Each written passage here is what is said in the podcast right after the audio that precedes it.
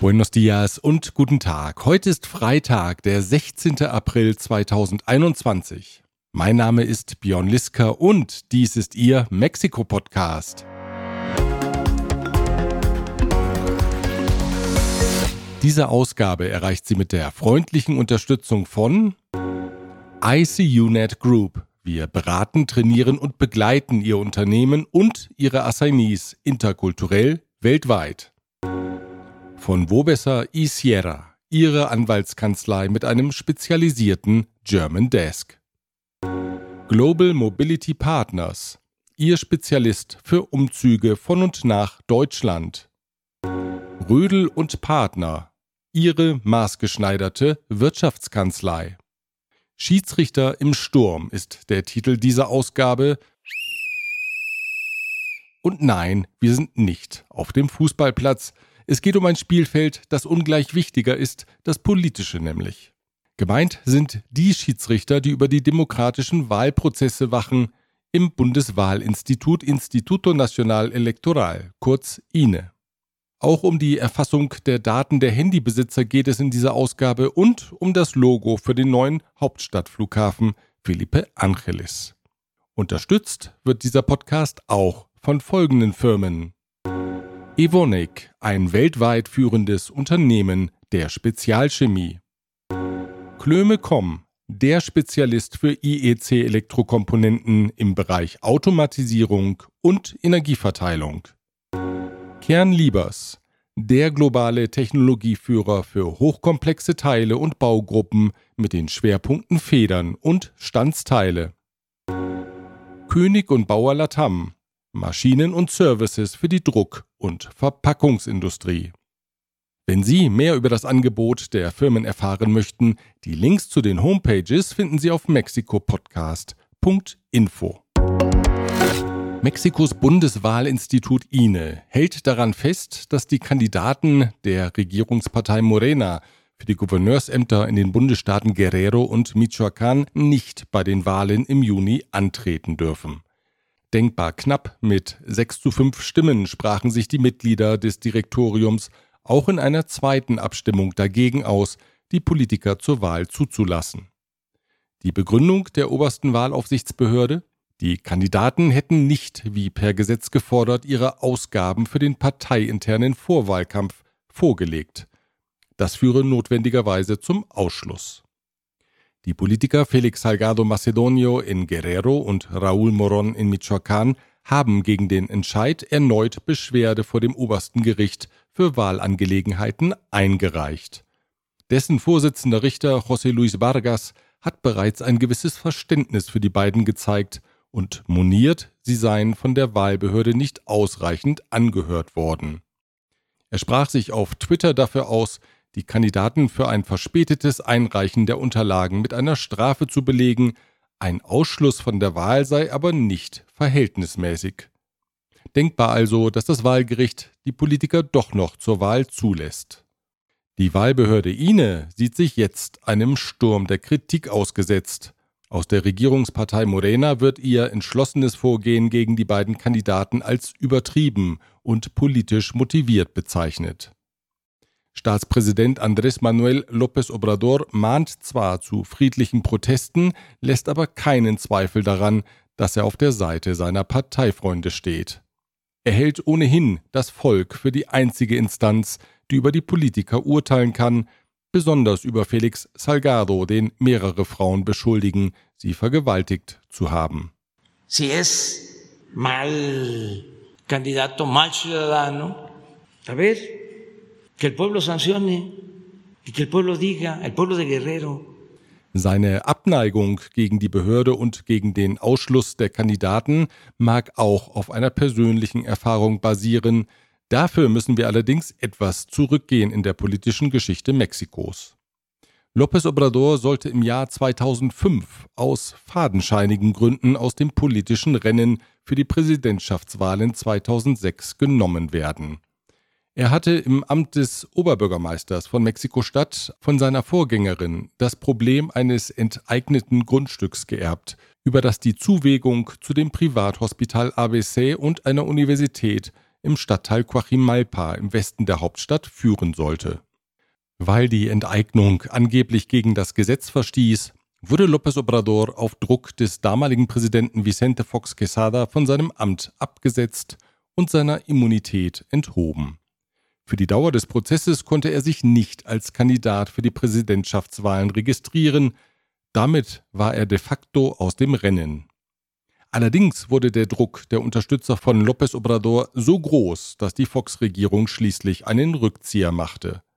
López Obrador nahm an den Wahlen teil, verlor aber mit einem Rückstand von 0,6 Prozent gegen den konservativen Felipe Calderón, was López Obrador bis heute als einen von der Wahlbehörde abgesegneten Wahlbetrug bezeichnet.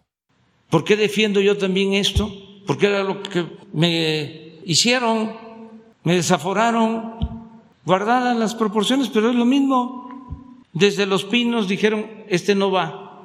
Y me inventaron de que ya había violado un amparo, porque este, estábamos construyendo un camino para comunicar a un hospital, el ABC.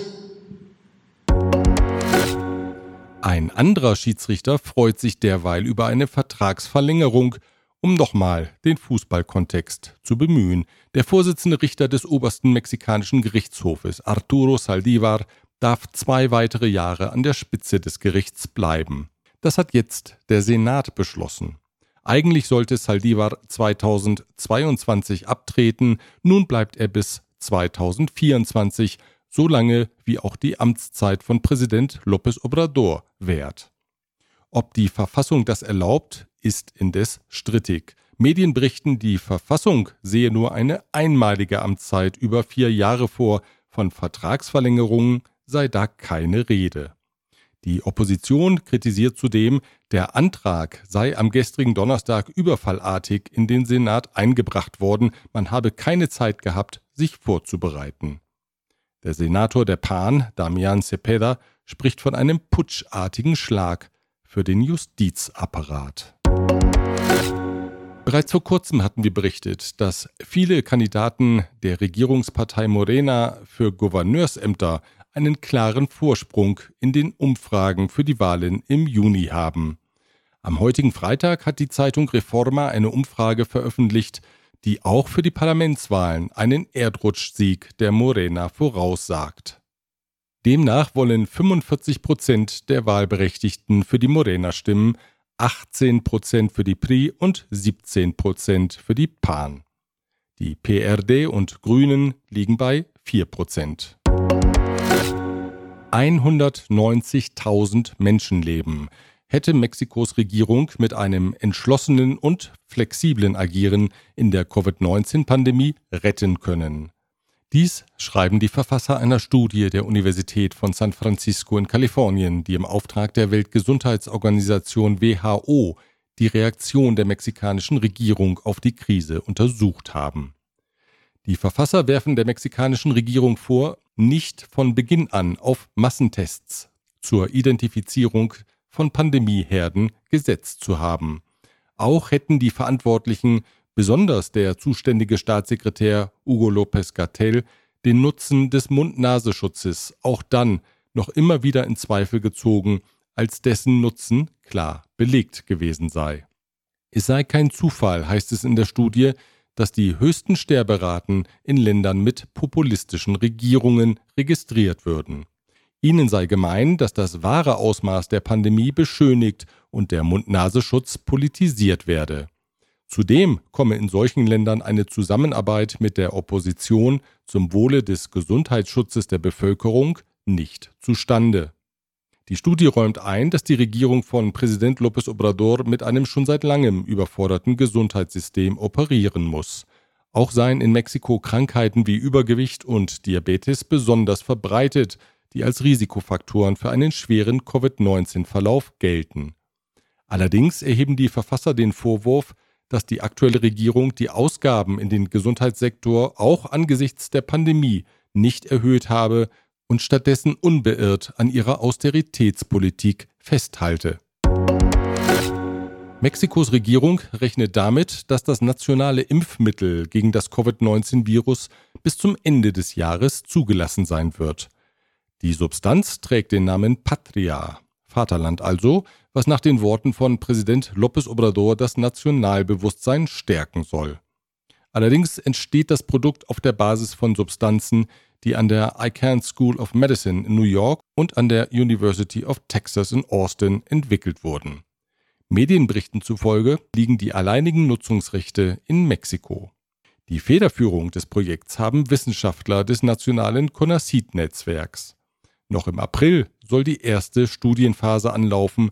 Die Substanz soll 100 Personen in Mexiko-Stadt geimpft werden. In Lateinamerika entwickelt neben Mexiko nur Kuba eine eigene Substanz gegen Covid-19. Das Bundesparlament hat das von der Regierung eingebrachte Rohstoffgesetz verabschiedet. Es sieht eine strikte Kontrolle der Regierung über die Rohstoffe und damit verbunden eine Einschränkung des freien Wettbewerbs zugunsten des staatlichen Erdölproduzenten Pemex vor. Auch bereits vergebene Konzessionen für die Ölförderung können Medienberichten zufolge mit dem neuen Gesetz auf den Prüfstand kommen. El País schreibt, das Gesetz öffne Enteignungen die Tür. Das mexikanische Medienunternehmen Televisa und der US-Anbieter für spanischsprachige Inhalte Univision haben ihre Fusion angekündigt. Das neue Unternehmen unter dem Namen Televisa Univision wäre nach Angaben der beteiligten Firmen der weltweit größte Anbieter für spanischsprachige Inhalte. Das Angebot soll neben dem traditionellen TV-Programm auch einen Streaming-Dienst einschließen. Eingebunden sein wird offenbar auch das US-Technologieunternehmen Google, wobei dessen Rolle noch nicht ganz klar ist. Die Börse jedenfalls reagierte zustimmend, die Televisa-Aktie legte zeitweise um knapp 30 Prozent zu. Handybesitzer müssen künftig den Telekommunikationsunternehmen und der Regierung ihre persönlichen Daten anvertrauen, um ihre Handynummer weiterhin nutzen zu können. Der Senat hat mit 54 zu 49 Stimmen ein Gesetz verabschiedet, das die Erfassung der Daten vorsieht, darunter auch der biometrischen Fingerabdrücke und Fotos des Gesichts des Handybesitzers.